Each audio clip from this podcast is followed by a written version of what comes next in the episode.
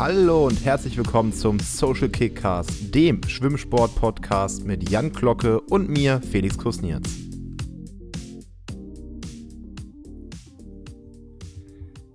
Moin, moin, hallo zusammen zum bisher schönsten Morgen in diesem Jahr 2022. Ist wirklich, ich bin heute sehr, sehr glücklich aufgewacht.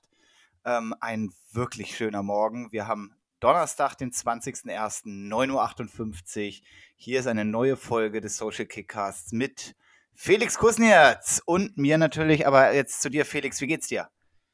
Jan, Mensch, oh, so überschwänglich, so glücklich wurde ich lange nicht begrüßt. Das, das wärmt mir das Herz. Obwohl ich von der Sonne nur mittelmäßig viel mitbekommen habe, weil ich ja im Keller schlafe. Hat seine Vorteile, aber offensichtlich auch seine Nachteile. Mir geht's trotzdem ziemlich, ziemlich, ziemlich gut. Ich hatte einen ein, ein, ein Morgen, der, der, der einfach ein, ein viel guten Morgen. Also ich fühle mich richtig, ich fühle mich fast heilig heute Morgen. Wie geht's dir? Ja, wie gesagt, mir geht's ähnlich. Also auch fast heilig, könnte man schön sagen. Ähm, gestern natürlich das großartige Spiel von Hannover 96 gegen Borussia Mönchengladbach, was hier einfach erwähnt werden muss. Es muss erwähnt werden, Hannover hat wirklich 3 zu 0 gewonnen als Zweitligist, den Erstligist mit großem Namen. Einfach weggehauen, ganz verdient gewonnen, stehen einfach im Viertelfinale des DFB-Pokals. Sowas ist man als Hannover-Fan nicht gewöhnt ein wirklich fantastischer Abend gestern gewesen. Heute Morgen aufgewacht und gemerkt, das war kein Traum, das ist die Realität. Und da ging es mir schon mal gut. Dazu dann einen neuen Kaffee getrunken, der wirklich fantastisch war. Also herrlich. Also bisher kann ich nichts sagen gegen den Morgen. Äh, ein traumhafter Start in den Tag. Oh, das Kaffeethema müssen wir mal kurz im Hinterkopf behalten. Bleiben wir beim Fußball. Ähm, der Pokal hat seine eigenen Gesetze, aber dies Jahr ist nochmal ganz anders, oder? Und trotzdem Glückwunsch an euch. Also ich freue mich natürlich auch über alles, was irgendwie in Anführungszeichen Außenseiter an Favoriten schlägt. Außer es ist Borussia Dortmund, das finde ich natürlich blöd. Ähm, aber ist ja nicht unverdient. Ja, auch die haben ihre Klatsche bekommen, muss man ja ganz ehrlich sagen. Ähm, ja, von acht verbleibenden Teams sind zwei, äh, sind vier, vier Teams aus der zweiten Liga. Ähm, das gab es jetzt echt lange nicht mehr, seit 2003, 2004, seit der Saison. Und es wird zum ersten Mal äh, ein, seit 29 Jahren einen neuen DFB-Pokalsieger geben, weil alle Teams, die in den letzten 29 Jahren gewonnen haben, sind inzwischen raus. Das ist schon krass. Warum weißt du sowas? Wann hast du dir das angelesen? Ja, ich äh, bin ja viel, ich bin ja viel in Fußballmedien unterwegs. Ich habe ja Sportbild abonniert. Ich lese quasi jeden Tag irgendwas auf Transfermarkt.de, elf Freunde und was weiß ich was. Ich bin, äh, ja, ich bin sehr im Fußballthema drin. Verrückt. Ja, ich, ich kenne nur Liga Insider, weil das alles ist, was mich für Kickbase interessiert. Ähm, ah, hier zum, zum Dortmund-Spiel noch. Ja, dass Dortmund raus ist, finde ich jetzt nicht so toll. Ist nicht unverdient. Aber Jakob Heidmann wird es sehr, sehr freuen, dass St. Pauli gewonnen hat. Ähm, und letztendlich finde ich den Verein auch ziemlich sympathisch und ich könnte mir schlimmere Gegner vorstellen, ähm, gegen die man rausfliegen könnte. Also wo, es könnte mir Gegner vorstellen, wo es mich mehr ärgert, sagen wir so. So ein ja, MSV Duisburg zum Beispiel. Ja, absolut. Ja, ja, sehe ich genauso. Äh, absolut. Also Grüße raus an Jakob. Jakob, unsere Teams haben es geschafft. Wenn du das hörst, äh, melde dich mal. Falls wir äh, aufeinandertreffen, müssen wir zusammen gucken. Macht das. Klingt nach einem Masterplan. Oder halt einfach mal irgendwo ins Stadion gehen. Wenn man irgendwann wieder darf oder guten Gewissens gehen kann, wäre eine feine Sache. Oh, apropos Duisburg, deswegen kam mir der Name gerade in den Hinterkopf, wo wir gerade beim Fußballthema sind. Ähm, heute Morgen auf dem Rückweg vom Uniklinikum habe ich im Radio gehört, dass das Verfahren gegen den MSV Duisburg, beziehungsweise gegen speziell ein paar Fans, ähm, eingestellt wurde bezüglich rassistischer Beleidigungen. Ähm, und jetzt glaube ich natürlich an den Rechtsstaat und dass das alles ordentlich ermittelt wurde und so. Aber so, so, so, so ein leichter Zweifel, dass da nicht vielleicht doch von einem Fußballfan rassistische Beleidigungen aufs Feld geworfen wurden. So ein leichter Zweifel, der ist dann doch noch da. Also so, so ganz da ist das Vertrauen dann doch nicht, dass da alles wirklich lupenrein und auf jeden Fall hundertprozentig der Wahrheit entsprechend ermittelt wurde. Ich bin ganz ehrlich, also ähm, ich war jetzt länger nicht im Fußballstadion aufgrund von ja, Dingen, Corona. Ähm, aber davor war ich wirklich regelmäßig im Stadion und es ist bei jedem Spiel und immer hörst du leider aus, äh, von den Tribünen rassistische Beleidigungen. Also das ist jetzt kein Einzelfall gewesen in Duisburg. Ich glaube nur die Situation, die da beschrieben wurde und die zur Eskalation und zum Spielabbruch geführt hat, ich kann mir gut vorstellen, dass da wirklich vernünftig ermittelt wurde und dass da, wie ja gesagt wurde, äh, gar nicht der Spieler gemeint war und dass das auch gar nicht rassistisch gemeint war, kann ich mir tatsächlich vorstellen. Aber insgesamt gibt es leider viel zu viel Rassismus auf der Fußballtribüne, gerade in den Fanblock-Bereichen. Ähm, da ist, äh, ja, das ist echt verseucht da. Also von daher. Ja, auf jeden Fall. Also Ja, von ich wollte daher gar nicht so klingen, als würde ich irgendwem vorwerfen, nicht ordentlich ermittelt zu haben. Ne? Also es, es, es gibt ja auch Dinge, die kannst du einfach dann nicht der Wahrheit entsprechend nachvollziehen. Ne? Ähm, Geht halt nicht. Ist blöd, aber geht nicht. Aber wie du schon sagst, es, es ist verseucht. Aber auch selbst wenn das nicht speziell an diesen Spieler gerichtet war, sondern einfach nur allgemein dumm rassistisch, ähm, finde ich einen Spielabbruch trotzdem, ja, sollte jetzt, muss man vielleicht einfach mal machen, um dieses Mindset rauszukriegen. Ne? Dieses, es war schon immer so, das ist nicht so gemeint. Da sind wir auch ganz schnell wieder bei der Gender-Debatte. Hatte ich letztens einen tollen Kommentar unter einem äh, Post, den ich für die SG gemacht habe. Ähm, ah, feine Sache. Kommentare kommentieren. Da musst du dir ja auch Mühe geben, ne, damit du dann nicht noch mehr Futter lieferst. Aber wenn das klappt, ist das einfach schön. Egal. Ähm, einfach um so ein Mindset auch mal rauszukriegen, zu sagen, das ist doch normal, was aber irgendwen immer irgendwie verletzt. Ja, vielleicht war es nicht speziell an ihn gerichtet, vielleicht kann man dem einen Fan dann nichts, aber ich finde den Spielabbruch deswegen nicht weniger nicht weniger okay. ja, Blöd, ja, aber okay. Ja, es ist halt, ich ich finde das halt dann schade, weil äh, teilweise sind dann, was weiß ich, Väter mit oder auch ganze Familien mit ihren Kindern sind dann da und vielleicht ist es für die das erste Fußballspiel und äh, die freuen sich da richtig drauf. Also es gibt ja halt nicht nur die Idioten, sondern es gibt halt auch ganz, ganz viele und ich behaupte, das ist einfach die große Mehrheit, die im Stadion sitzt, um ein schönes Fußballspiel zu sehen und wegen solchen Idioten gibt es dann einen Spielabbruch und das ist dann das, womit Kinder und Familien wieder nach Hause gehen. Das ist einfach nur schade. Du hast vollkommen recht. Ähm, es muss irgendwie ein Zeichen gesetzt werden und ich fand es auch am Ende ein, ein klares Statement. Jetzt ist nur die Frage, bleibt es bei diesem einen Fall äh, ja, in Liga 3 oder ähm, machen wir das auch mal in der Bundesliga, die ja noch mal viel mehr Aufmerksamkeit hat, weil auch da kann ich euch sagen, ist definitiv der Rassismus an der Tagesordnung bei Spielen. Leider. Ja, da steckt halt leider noch mehr Geld hinter so einem Spielabbruch, was den wahrscheinlich schwieriger macht und teurer macht. Ähm, weswegen das wahrscheinlich seltener passieren wird, würde ich behaupten. Aber gerade für die Kids, für die Eltern, für die Leute, ähm, die, die gar nicht aus den Verhältnissen kommen, aus einer Familie kommen, wo Rassismus an der Tagesordnung gehört, aber auch die werden dann ja durch so einen Spielabbruch, klar, ist das scheiße und es wird die mega ärgern, aber das bleibt dann auch hängen. Nach dem Motto, hey, weil da etwas so Doofes passiert ist, hatte ich jetzt einen scheiß Nachmittag. Weißt du? Ähm, Ja, ist ist trotzdem richtig. total kacke für alle, aber es bleibt hängen und es passiert ja jetzt immer öfters, dass deswegen Spiele abgebrochen werden. Das ist für den Großteil der Leute, die da gar nichts für können, natürlich eine Katastrophe. Ähm, aber letztendlich muss es auch irgendwann mal aufhören, in, in, diesen, ja, in diesen Rassencluster zu denken. Das ist ja saumäßig dumm. Ähm, naja, da könnten wir uns jetzt ewig drin verlieren. Da könnten wir uns wirklich ewig drin verlieren. Also, wir sind uns, glaube ich, einig, Rassismus hat äh, sowohl im Sport natürlich nichts zu suchen, als auch hier in der Welt nicht. Ganz ehrlich, wir sind ein offenes Land. Hör doch auf mit dem Scheiß, ganz ehrlich. Ja, oder die Welt. Äh, apropos, das wollte ich aber noch schön gesagt haben. Ich glaube fest daran, wie du ja auch gerade gesagt hast, äh, dass wa wahrscheinlich 99% der Menschen auf dieser Welt ähm, friedlich, die Nächsten liebend, einfach nette Menschen sind, die für sich und für alle Menschen um sich herum, ob sie sie jetzt kennen oder nicht, einfach nur das Beste wollen. Ähm, aber dieser eine Prozent, das sind halt leider die, die auffallen. Das sind die, die laut sind, das sind die, die dir im Gedächtnis hängen bleiben. Ähm, und alle anderen, weil die einfach so, ja, ich will es normal nennen, so zu sein, äh, sind, schaltet man die irgendwie aus und man will dann sehen, dass alles schlecht ist. Und bin ich überhaupt nicht frei von, fällt mir auch immer wieder auf und da muss ich mir immer wieder in Gedächtnis ins Gedächtnis rufen, ja, aber von diesen 40.000 Leuten im Stadion sind eigentlich alle nett. Und der eine war blöd. Oder die Ja. 10. Ne? Ja, aber nimm, nimm dieses eine Prozent mal auf die Weltbevölkerung, da redest du über 80 Millionen Menschen auf der Welt. Äh, das ist halt einfach ganz Deutschland. Das ist unfassbar. Also, und diese Idioten, Naja. naja. Wie, wie, wie auch immer, äh, Felix, ich mache jetzt mal einen krassen Bruch und habe eine Frage, weil wir machen das jetzt hier schon so lange und eine Frage beschäftigt mich schon wirklich lange.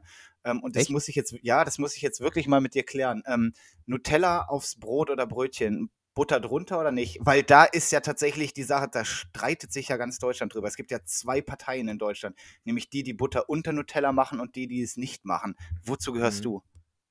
Ich gehöre übrigens, äh, ich gehöre zu das Nutella. Äh, übrigens, um, um, das auch schon mal aufzumachen. Sehr gut. Ähm, ich auch. Gibt, sehr gut, sehr gut. Oder De Nutella kann ich mich auch gut mit abfinden, wenn man sich aus dieser Debatte rausziehen möchte. Ne? De Nutella. Ähm, ja, Brötchen oder Brot und dann mit Butter drunter. Eigentlich nicht. E eigentlich muss es Nutella äh, einfach so straight drauf. Und da gab es bei uns in der Familie wirklich Streit, äh, weil mein Vater das nicht einsehen wollte dass wir aus Faulheit eigentlich nichts mit Butter beschmiert haben, sondern einfach nur Brot und dann Wurst drauf, Käse drauf, Nutella drauf. Ähm, dass der uns dann, wenn er Schulbrote schmieren durfte, musste, was nicht so oft war, weil nur wenn meine Mutter im Urlaub war, sonst war er ja immer der Brötchenverdiener, ganz klassisch. Also Haupt, meine Mutter hat ja immer irgendwelche Nebenjobs gemacht. Ähm, und dann hat er aus Prinzip äh, Butter drunter geschmiert. Und ich finde das prinzipiell nicht eklig. Ne? Also, das, das hat was, es hat seinen eigenen Charme. Aber ich würde das für mich selber nie tun. Und jetzt du. Ähm, überall Butter drunter, gen genauso wie dein Vater eigentlich. Also es gibt wirklich wenig, wo ich keine Butter drunter mache. Auch unter Nutella kommt bei mir Butter. Ich weiß nicht. Es ist halt, Butter ist halt einfach in dem Sinne reines Fett. Das ist ein, ein absoluter Geschmacksverstärker. Ich finde es einfach besser. Ähm, Allerdings andere Leute hier in diesem Haushalt äh, verstehen das überhaupt nicht. Das heißt, wir haben hier auf zwei Personen äh, zwei komplett unterschiedliche Meinungen. Es gibt jetzt nicht wirklich Streit deswegen, das wäre übertrieben, aber es gibt äh, leichte Meinungsverschiedenheiten darüber, was denn besser schmeckt. Aber es ist immer wieder witzig, weil es gibt wirklich, also jeder mag ja irgendwie Nutella. Ich muss sagen, ich esse es echt nicht oft. Wirklich nicht. Am liebsten esse ich es auf dem Crepe und da kommt bei mir auch keine Butter drunter aber jeder ja. kann damit irgendwie was anfangen. Aber wie gesagt, es gibt genau diese zwei Parteien und ich wusste nicht, wozu du gehörst. Und ich habe mir da heute beim Spazierengehen Gedanken drüber gemacht und wollte dich das auch schon immer mal gefragt haben. Und jetzt habe ich es mhm. endlich gefragt. Also du, du ohne, ich mit. Aber Jan, ja. Nutella ist doch schon so süß. Wie kann man, also das muss doch nicht noch süßer werden. Ja, aber das ist doch fett. Das ist doch nicht süß. Butter ist doch nicht süß. Ja, aber es verstärkt doch diesen Geschmack, wie du schon gesagt ja, hast. Ja, absolut, ist auch geil. Also dieses, dieses Vermischen von dieser Nuss-Nougat-Creme mit der Butter, das ist einfach ein Traum. Also ich kann, so, okay. ich kann nicht verstehen, wie man das nicht machen kann, aber gut, wir verwenden Jetzt muss ich erstmal noch was ganz anderes sagen. Ja. Nutella, immer mal wieder geil, haben wir aber seit Ewigkeit nicht im Haus. Es ist die Milka Schokocreme. Sagen viele. Ja, die ist es. Sagen, sagen wirklich viele. Ich habe die einmal gekauft, da weiß ich, mein Bruder war zu Gast hier in Essen und der hat die dann probiert und seitdem gibt es für den auch nur noch die Milka-Creme und der hat sich von Nutella komplett verabschiedet. Ja, also ich freue mich immer, wenn ich das mal in einem Hotel dann kriege, ne, auch wirklich mal Abwechslung reinbringen, abwechslungsreich essen, ne, sind ja beides schöne Sachen, keine Frage. Aber Milka Schokocreme ohne Palmöl, ich habe mich da ehrlich gesagt nie reingefuchst. Äh, meine Freundin ist da aber Palmöl böse und ich glaube ihr das und gucke dann auch da mal drauf, ob ich eine Alternative ohne finde. Ähm, warum das so ist, wie gesagt, ich habe mich nicht reingefuchst. Ich glaube das einfach. Ähm, das ist ein Glaubenwissen. Aber ja, ich, ich, die ist auch einfach, ich, ja, ich, ich mag sie, die ist geil. Ich finde die sogar eigentlich auch geiler als Nutella. Ja, wie gesagt, das sagen ja wirklich viele. Gut, äh, Felix, 13 Minuten gequatscht, bisher noch nicht ein Wort über Schwimmen verloren. Wollen wir äh, ein bisschen in die Schwimmwelt eintauchen? Ja, eine Kleinigkeit noch. Oh. Aber wirklich nur ganz, ganz kurz. Alles ich habe ja erzählt, ich war heute Morgen am Uniklinikum. Und zwar war ich Blutspenden. Ähm, deswegen fühle ich mich auch so heilig heute Morgen, weil ich ja was Gutes gemacht habe. Gut, man kriegt da Geld für, ne? Aber trotzdem, es ist ja was eine feine Sache. Und zwar ist das aktuell offensichtlich, also es war immer so, dass sie gesagt haben: so, hey, kommt doch mal bitte, wir brauchen, wir brauchen, wir brauchen. Das ist, ne, es gibt zu wenig Blutspender. Heute habe ich dann das erste Mal erlebt, ähm, dass ich da im Vorraum meinen Bogen ausgefüllt habe, ob ich AIDS habe oder nicht, ne? Ähm, und alle möglichen anderen, also diesen Anamnesebogen, quasi einmal gucken, ist dieser Mensch krank oder nicht, was sind die Vorerkrankungen. Und dann kam tatsächlich jemand rein und meinte so, hey, ähm, wir bräuchten dringend mal ein paar, mal ein paar Beutel, habt ihr gerade frisch welche da? Das ist mir noch nie passiert, dass der quasi ins Blutspendezentrum rein ist, so, hey, wir brauchen dringend Beutel, im Lager sind offenbar keine mehr, habt ihr gerade frische da? Ähm, also offensichtlich ist die Kacke schon immer am Dampfen und jetzt halt ein bisschen mehr. Äh, wenn also irgendwer da draußen immer mal zum Blutspenden gegangen ist oder immer mal überlegt hat oder jetzt überlegt, geht doch bitte hin. Es äh, scheint wichtig zu sein. Es scheint durch Corona einfach sehr abgenommen zu haben. Ähm, ja. Also erstmal, erstmal Deswegen, das wollte ich noch gesagt haben. Erstmal möchte ich dich dafür loben. Ich finde das sehr gut, dass du das gemacht hast. Ähm, wir hatten es letztens tatsächlich hier direkt gegenüber bei uns auf der Straßenseite und ich habe mir fest vorgenommen, da hinzugehen. Und am Abend ist dann dieser Wagen weggefahren und ich habe es doch nicht geschafft und ich habe mich wirklich geschämt. Ähm, ich war früher tatsächlich echt oft Blutspenden, so jedes halbe Jahr ungefähr. Ähm, habe jetzt allerdings eine ne Blutgruppe, die äh, häufig vorkommt. Am besten ist natürlich, wenn du null oder sowas hast oder irgendwas, was nicht so oft vorkommt. Ähm, aber prinzipiell finde ich es eine richtig gute Sache. Ich kann das jedem nur empfehlen, äh, selbst wenn es da kein Geld für gibt an irgendwelchen Blutspendestationen, die aufgebaut werden vom Roten Kreuz. Ähm, das schadet euch nicht, wenn ihr einen halben Liter Blut habt, äh, weniger habt. Das ist ruckzuck wieder da und ihr helft damit wirklich, wirklich Menschen. Also Ja, sehr gut. eh ehemaliger Schwimmerkollege, ähm, Enser Haider ist ja in die Chirurgie gegangen. Also der ist, oh, was hat der, ähm, keine Ahnung, welche War Fachrichtung er ist übrigens, war übrigens kurzer Funfact, äh, war, war äh, als Arzt bei der JTM mit dabei. Ach, witzig. Ja, gut, dann kennst du den Enser ja sehr gut. Na, ich war, ich, Typ, ich ne? war ja nicht dabei. aber ich kenne Ah, Ensa, ja. schade. Ja, und Enser, genau, Enser ist auch in Essen immer noch äh, engagiert, was das Schwimmen angeht, bietet überall und an allen Ecken seine Hilfe an, wenn irgendwie seine Dienste gebraucht werden. Cooler Typ. Der hatte mal so bei, beim Essen, beim Essen hat er mal erzählt, wie viele Blutkonserven sie so aufbrauchen bei einer relativen Routine-OP, ne? Also, keine Ahnung, Blinddarm raus oder so, ich weiß es nicht. Es war auf jeden Fall, er meinte, es ist Routine, es ist lange her. Ähm, und er meinte, ja, und da haben wir dann halt mal 10 Liter Blutkonserven äh, verbraucht. Ich so, ah, alles klar. Du spendest einen halben. Ähm, also da geht schon einiges weg, wenn Leute unters Messer gehen. So, haben wir das Thema auch abgehakt, war mir wichtig. Du wolltest zum Schwimmen kommen und es steht ja was an, was wir direkt wieder zum Anlass nehmen können, ähm, uns damit zu beschäftigen. Du hast gesagt, was ich ja mega geil finde, dass du dich mit dem, mit einem, einem Teil des Themas intensiver beschäftigt hast. Ähm, dann führ uns doch mal bitte ein. Ja, also ähm, nächstes Wochenende äh, findet ja dann oder soll tatsächlich die DMSJ stattfinden. Ähm, sie haben tatsächlich in Wuppertal eine Möglichkeit gefunden, wie man das Ganze äh, so stattfinden kann, dass es nach allen Bedingungen der Corona-Schutzverordnung des Landes NRWs durchführbar ist. Ob das jetzt äh, eine gute Sache ist oder eine schlechte Sache, ob man da teilnehmen sollte oder nicht, das wirklich, das überlasse ich jedem selbst, das äh, zu entscheiden. Aber Stand jetzt, also acht Tage vorher, wird es stattfinden.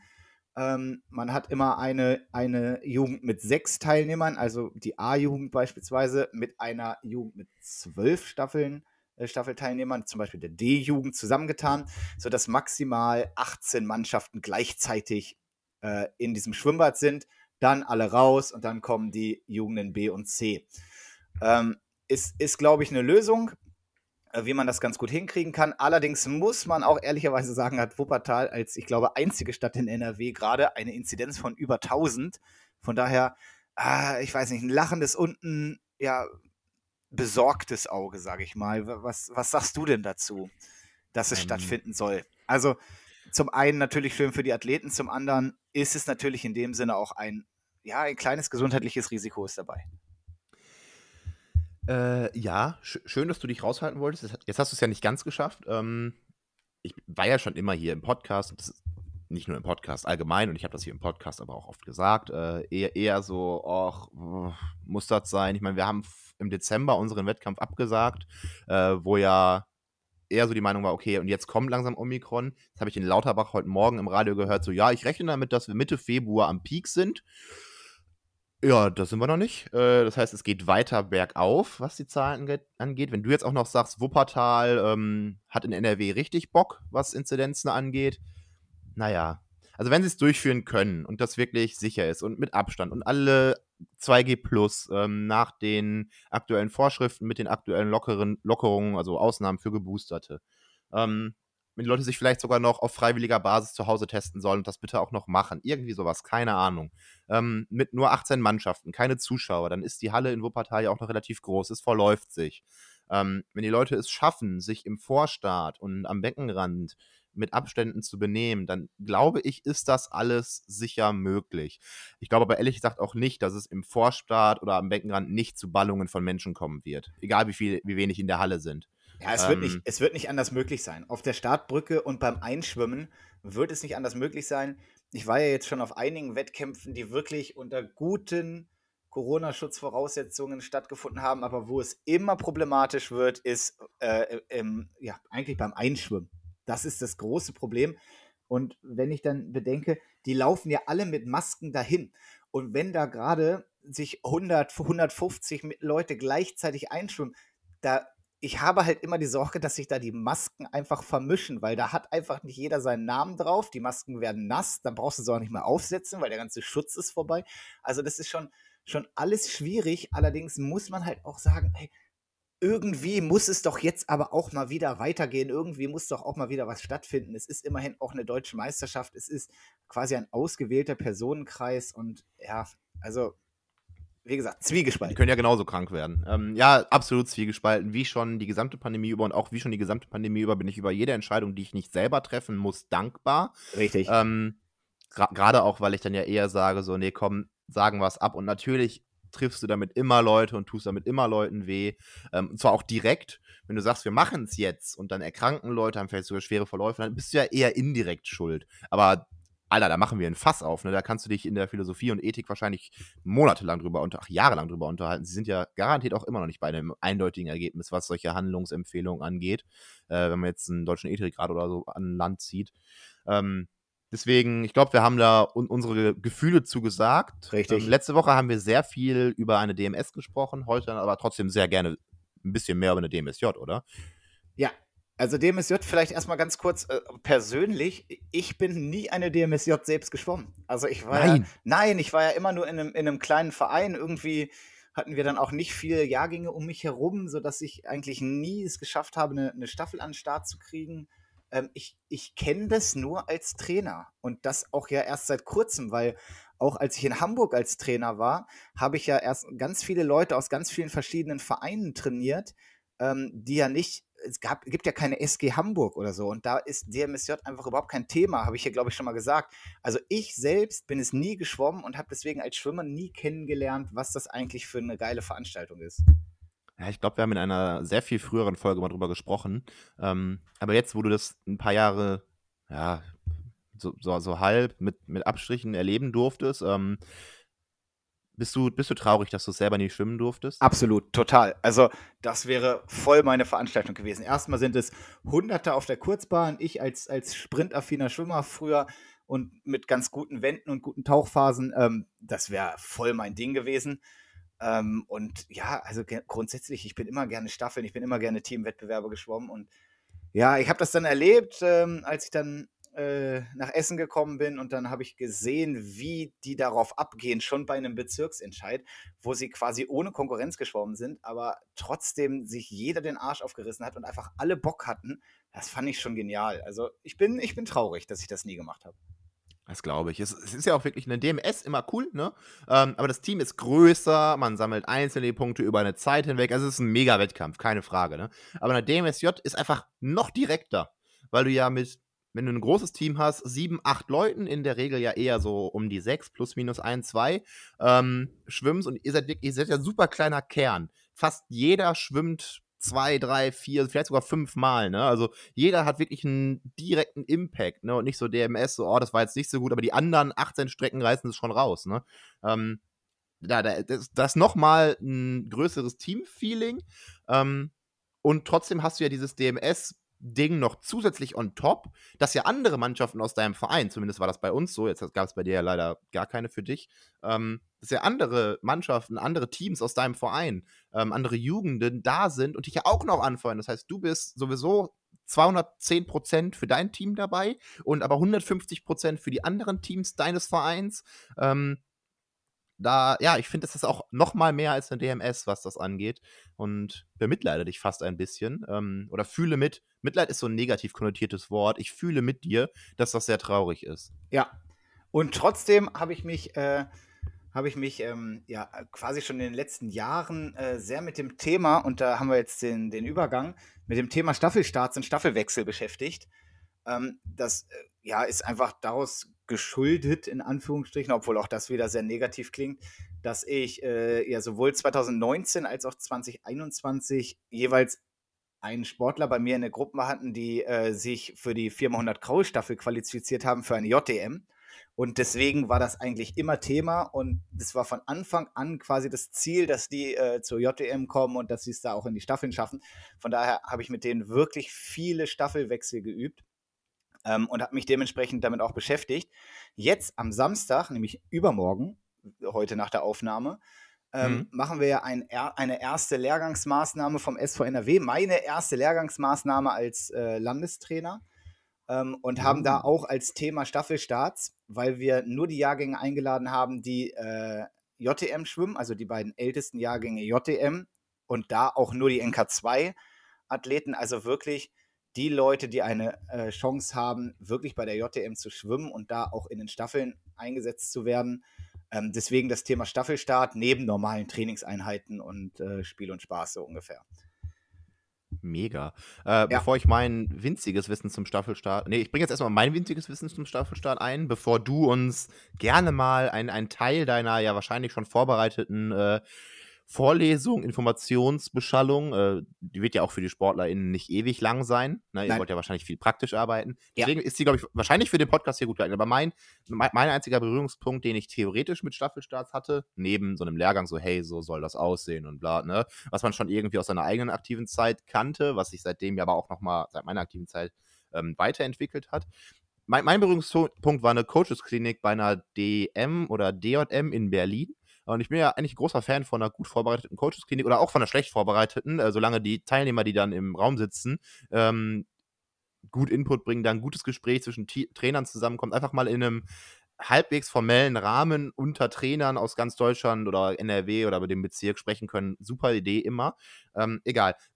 Und da hat er, hat er eine Studie vorgestellt, äh, der Referent, wo er sich Ewigkeiten angeguckt hat, ähm, wie denn überhaupt der Einfluss von Staffelstarts auf 100-Meter-Rennen im Vergleich zu 100-Meter-Rennen ähm, ohne Staffelstart ist. Und ich fand das so interessant, dass der Outcome war im Prinzip dass der eigentliche Wechsel. Ne? Du springst ja, du hast ja keine Reaktionszeit so richtig, du könntest ja in dem Moment den Block verlassen, wo dein Teammitglied die Wand berührt. Also 0-0 perfekt. Ne? Also du gehst weg, wenn der andere ankommt, was ja besser ist als diese 0,4, 0,5 Sekunden, die du als Reaktionszeit brauchst nach einem Startsignal, wo die Uhr schon läuft. Ja, beziehungsweise ähm, weg, weg bist du ja tatsächlich erst nach 0,6. Ja, also noch, ja. genau. Ähm, der Outcome war aber, dass, dass das, dass diese Differenz, diese 0,00 und 0,6 gar nicht so die große Rolle spielen, sondern die große Rolle spielte wohl eher, dass du mit einer höheren Geschwindigkeit ins Wasser kommst und unter Wasser, die Unterwasserphase viel schneller ist und deswegen die Zeiten bei Staffeln, die geschwommen werden, höher, schneller sind. Ähm, das war das, was ich dazu weiß. Das ist jetzt auch schon wieder vier, fünf Jahre alt, die Info. Fand ich aber damals hochinteressant. Ähm, und also erstmal mit allem, was da erzählt wurde, hast du recht. Ich gehe davon aus, dass Sebastian Fischer derjenige war. Ja. Der, ich wusste den Namen nicht mehr, aber ja. Der die Fischer Präsentation war der Nachname. Hat, weil der hat nämlich bei uns auch eine sehr gute Präsentation, möglicherweise eine sehr ähnliche oder sogar gleiche Präsentation in der A-Lizenz gehalten. Und seitdem bin ich ja immer ein bisschen mit dem in Kontakt geblieben. Ähm, will jetzt auch heute nochmal fürs Wochenende mit dem telefonieren, äh, ob es da irgendwelche neuen Erkenntnisse gibt. Ähm, aber das ist wirklich ein richtig guter Mann, der richtig Ahnung hat. Ich war auch begeistert von seiner Präsentation und deswegen habe ich mich dann auch im Laufe wirklich weiter damit beschäftigt und auch äh, teilweise dann nochmal mit ihm geschrieben oder wenn ich ihn mal persönlich getroffen habe, haben wir immer mal wieder darüber gequatscht. Und du hast vollkommen recht. Die Reaktionszeit ist natürlich das eine. So, wenn man natürlich aber jetzt beide Komponenten, die du gerade gesagt hast, kombinierst, dann hast du den perfekten Staffelstart. Jetzt lass mal eine Reaktion von 0,0 oder auch 0,1, also eine Zehntel mit den Effekten, die du gerade beschrieben hast. Dann ist ja logisch, dass am Ende die Zeit deutlich schneller ist, weil du mit einer viel höheren Geschwindigkeit in dein Rennen startest. Und es ist ja nun mal so, jeder, wirklich jeder Mensch auf der Welt verliert Geschwindigkeit im Laufe der Bahn.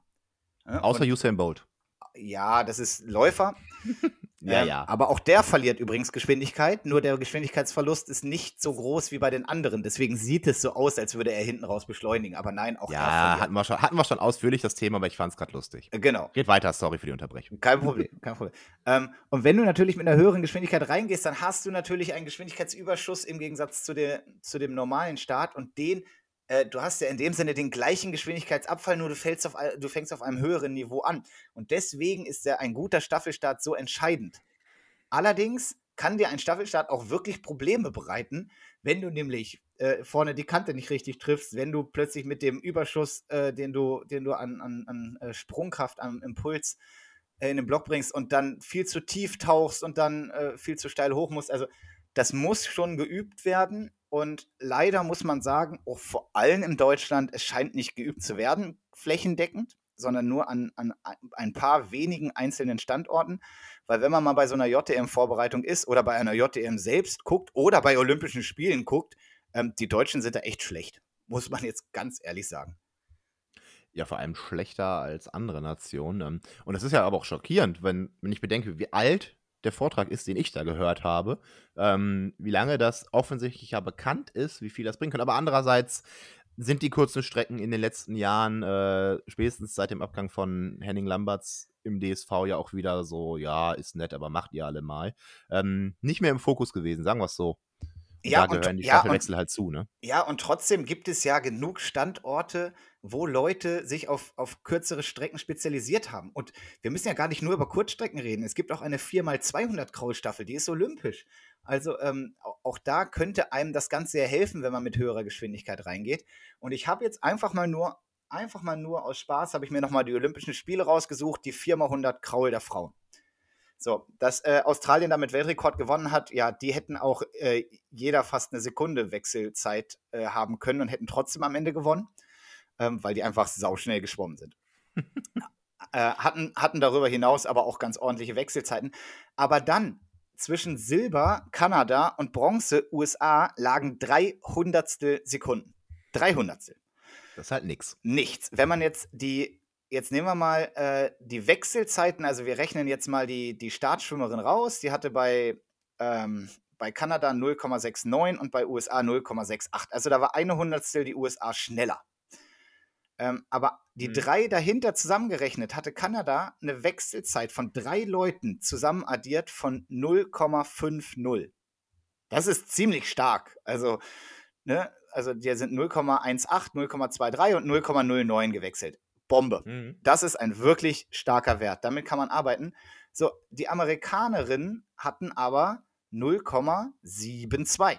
So, da haben wir 22 Hundertstel Unterschied. Am Ende haben drei Hundertstel entschieden. Hm, könnte man ja mal drüber reden, ob das vielleicht ein Grund gewesen wäre. So, und jetzt gucken wir uns nämlich mal die Deutschen an, ähm, Mhm. die natürlich schwimmerisch auch langsamer waren. Aber wenn wir da die Zeiten zusammenrechnen, dann sind wir bei 1,02, also über eine Sekunde. Das heißt, wir verlieren eine halbe Sekunde in einem Sprintrennen gegenüber äh, den Silbermedaillengewinnern. Und da denke ich mir, das muss eigentlich nicht sein. Nee, also auf, das sind immer noch 400 Meter, ne? Auf olympischem Niveau ist eine halbe Sekunde, aber auch auf 400 Meter nicht wenig. Ähm, aber ja, das ist, ist schon krass. Hast du auch die Einzelzeiten äh, der Deutschen dir rausgeschrieben? Sind alle äh, durch die Bank schlecht oder ist das sehr, sehr unterschiedlich, wie das ja gerade eben mehr, mehr rausgeklungen ist, dass es Leute gibt, die da gut arbeiten und die meisten aber nicht? Also 0,38, 0,38 und 0,26.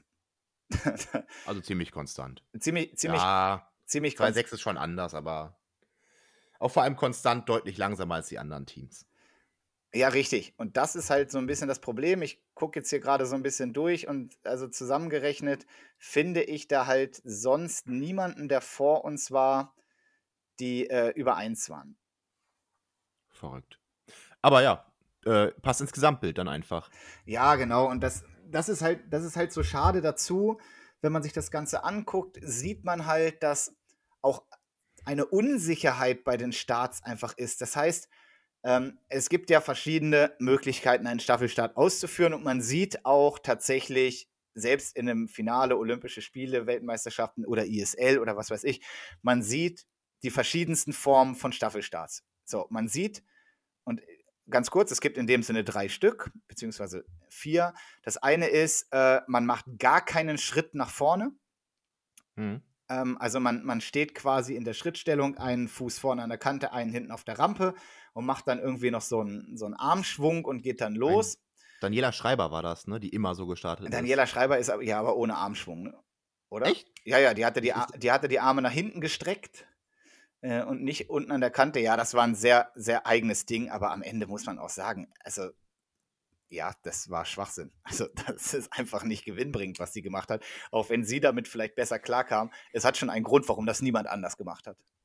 Ja, ja, wahrscheinlich. Aber vielleicht war es am Ende auch einfach das Ding, äh, dass sie den anderen Start aufgegeben hat, Punkt, ne? Und sich auf andere Sachen fokussiert hat. Das ist, die, die Woche eines Sportlers ist ja auch nur x lang.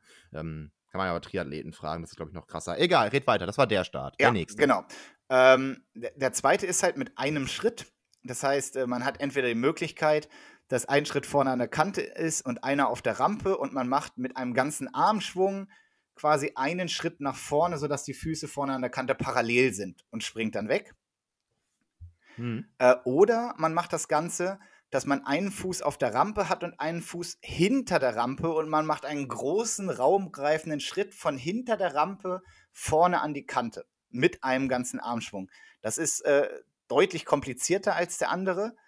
Ähm, du hast aber einen etwas weiteren Weg und kannst ein bisschen mehr Impuls noch mit reingeben, hat aber das Risiko halt, dass du vorne die Kante nicht sauber triffst. Das muss dir immer mhm. bewusst sein. Und dann die letzte Möglichkeit ist, du stehst mit beiden Füßen quasi hinten auf, an der Rampe und machst zwei Schritte nach vorne, bringst beide Füße in Parallelstellung mit einem Armschwung und springst dann weg. Das sind so die Möglichkeiten, die man sieht. So, Was ist deine Liebste? Ähm, ne, es gibt natürlich, also von Sebastian Fischer gibt es natürlich eine Auswertung, was am, am gewinnbringendsten ist, und das ist ganz klar der eine Schritt. Also mhm. dieser eine Schritt mit einfacher Armumdrehung ist wissenschaftlich bewiesen die Variante, die am besten funktioniert, wo man den höchsten Kraftimpuls in den Block bekommt, dadurch die größte Weite und die höchste Geschwindigkeit beim Eintauchen. So, das, das ist so. Ähm, diese zwei Schritte sind überhaupt nicht gewinnbringend, weil erstens ist es ein wahnsinniges Timing-Problem.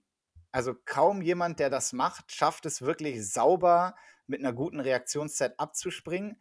Und es ist koordinativ so anspruchsvoll, dass äh, das, das funktioniert einfach nicht gut. Also ähm, die Reaktionszeit ist meist schlecht, der Kraftimpuls ist meist schlecht, ist dringend von abzuraten, kann ich jetzt mal sagen.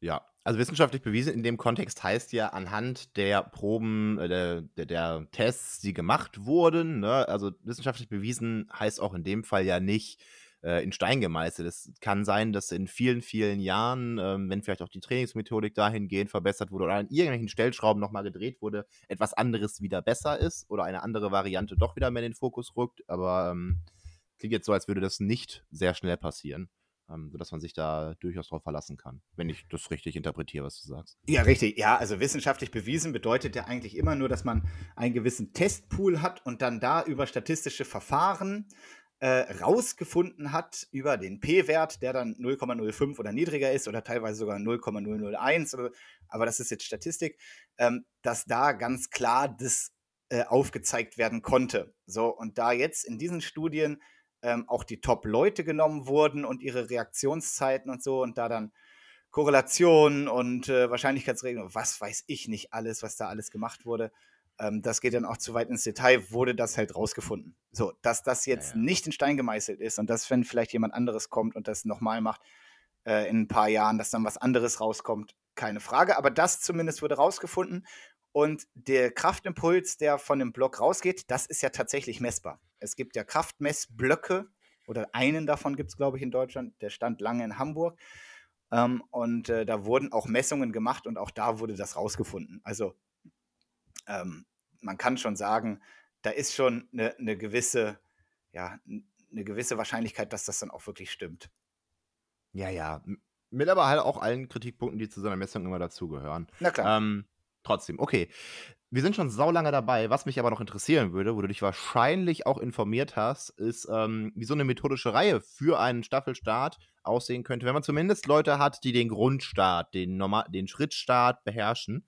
Ähm, meinst du, das packen wir jetzt noch in den letzten Minuten oder wird das hier eine Doppelfolge und wir knüpfen da in der nächsten Woche an, gehen jetzt noch mal ein bisschen, ja, ble bleiben weiter oberflächlich an der, an der Oberfläche des Starts?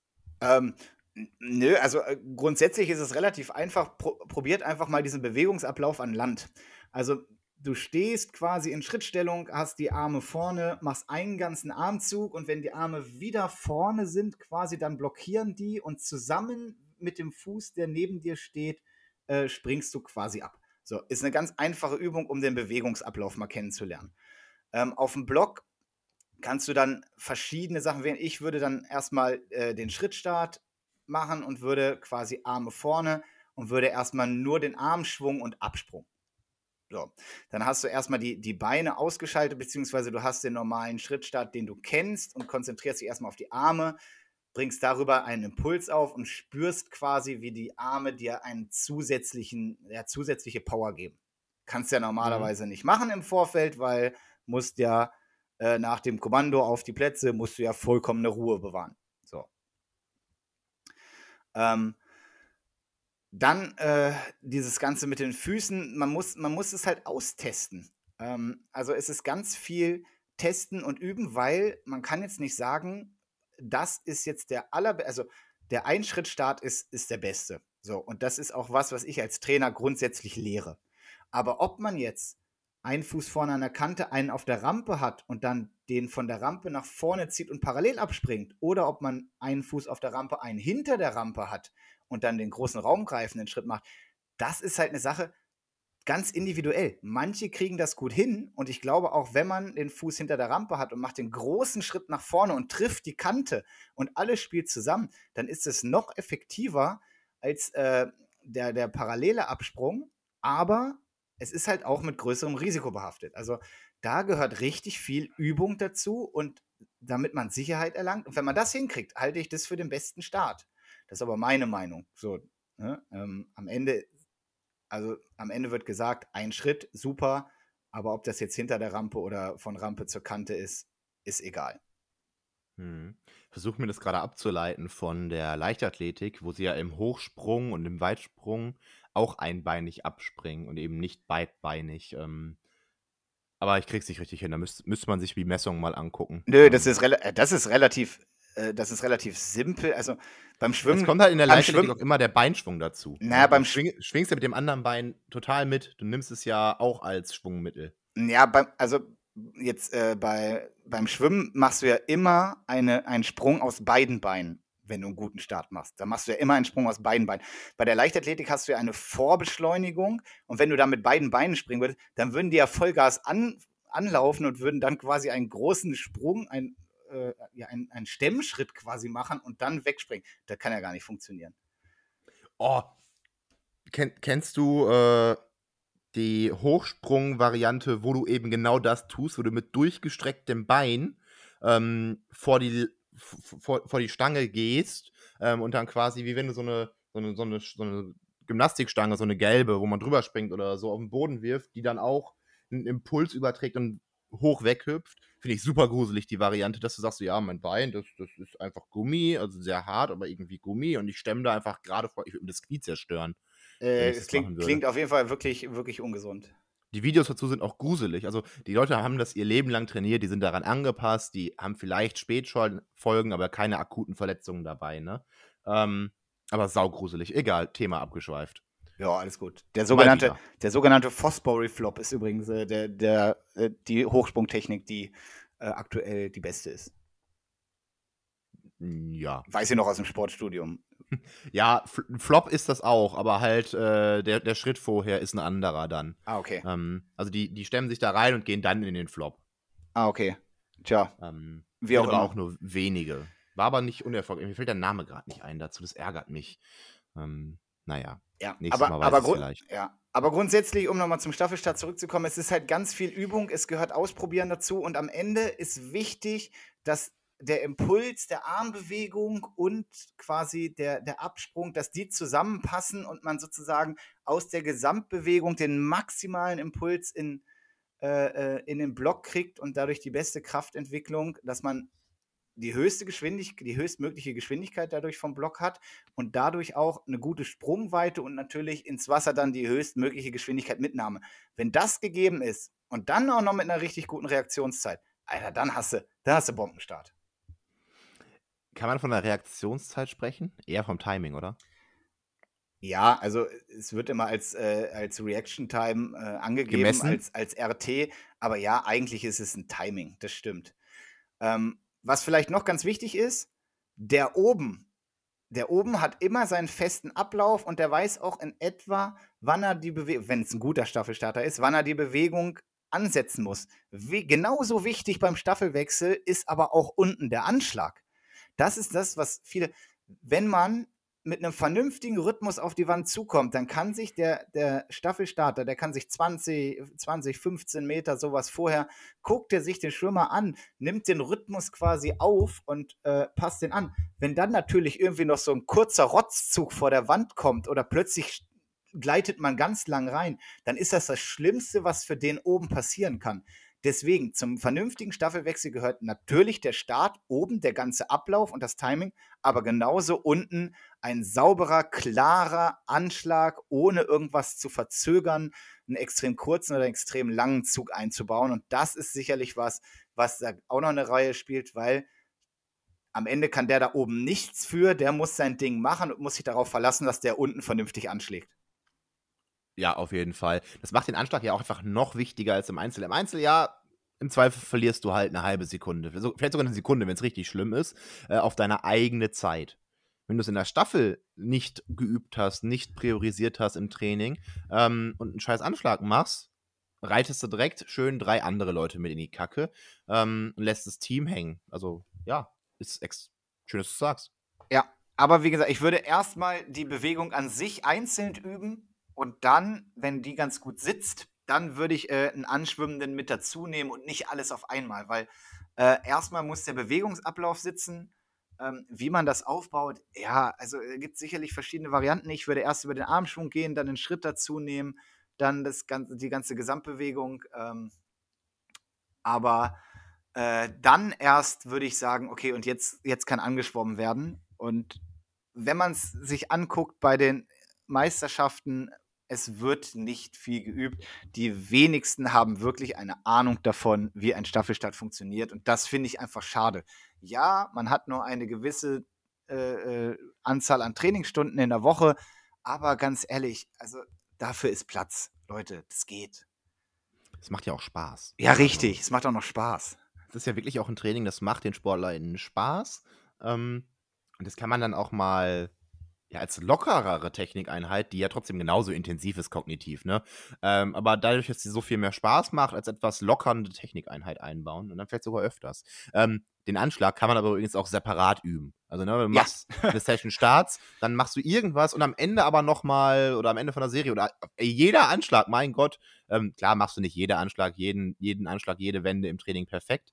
Aber wenn du schnell schwimmst, sollte man sich schon darauf fokussieren, dass auch die Anschläge ordentlich sind und jetzt nicht in, einem, in einer schnellen Standardserie im Training jeden Anschlag kacke machen. Also das wäre Unsinn. Muss jetzt nicht in der BZ2 locker ruhig Serie sein oder so, ne? Äh, aber sobald ihr schnell schwimmt, und alle werden im Training immer mal wieder schnell schwimmen und auch Anschläge machen, dann könnten die auch sehr gut sein. Oder zumindest so gut, wie man das eben kann.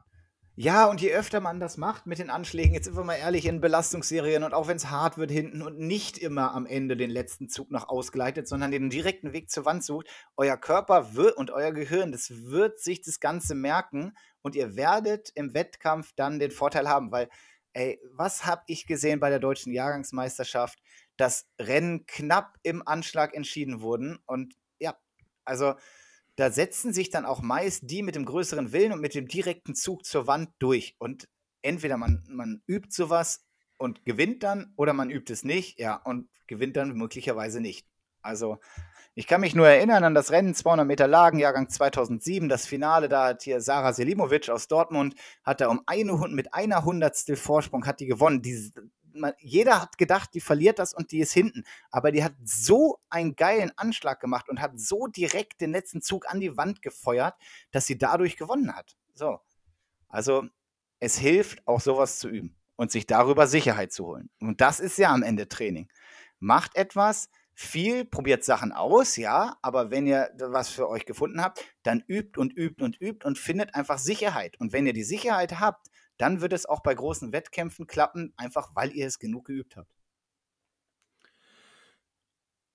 Schöner Abschluss noch, eigentlich. Ja, genau. Ich hatte noch Quizduell-Fragen vorbereitet, aber mit diesem geilen Abschluss würde ich es dann auch belassen. Nicht, also da möchte ich jetzt nicht noch zwischenhauen. Ne? Also jetzt nicht noch irgendwie wieder was anderes zum Denken geben. Nein, la lass uns diese, diese, dieses Wort so stehen lassen.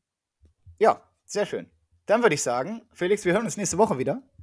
Ich freue mich drauf. Ich mich auch. Ich mich auch. Ähm, bisher haben wir ja dieses Jahr abgeliefert, haben wir wirklich äh, sch Schönes durchgezogen.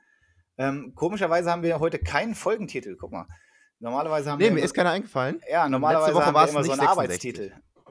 Ja, ich wusste nicht so richtig, wo es hinführt. Das haben wir dann erst im äh, Vorgespräch geklärt. Und ich habe heute richtig was gelernt ähm, von dir. Danke dafür. Ach, sehr gerne, sehr gerne. So, wir hören uns auf jeden Fall nächste Woche wieder. Ist doch wieder eine längere Folge geworden. Viel Spaß damit. Wir hören uns nächste Woche wieder. Ähm, und dann, Felix, hast du noch was zu sagen? Nö. Macht's gut. Schaltet wieder ein und sagt's weiter. Es gibt uns immer noch. Sagt's den Leuten. Richtig. Also, bis dann. Ciao. Ciao.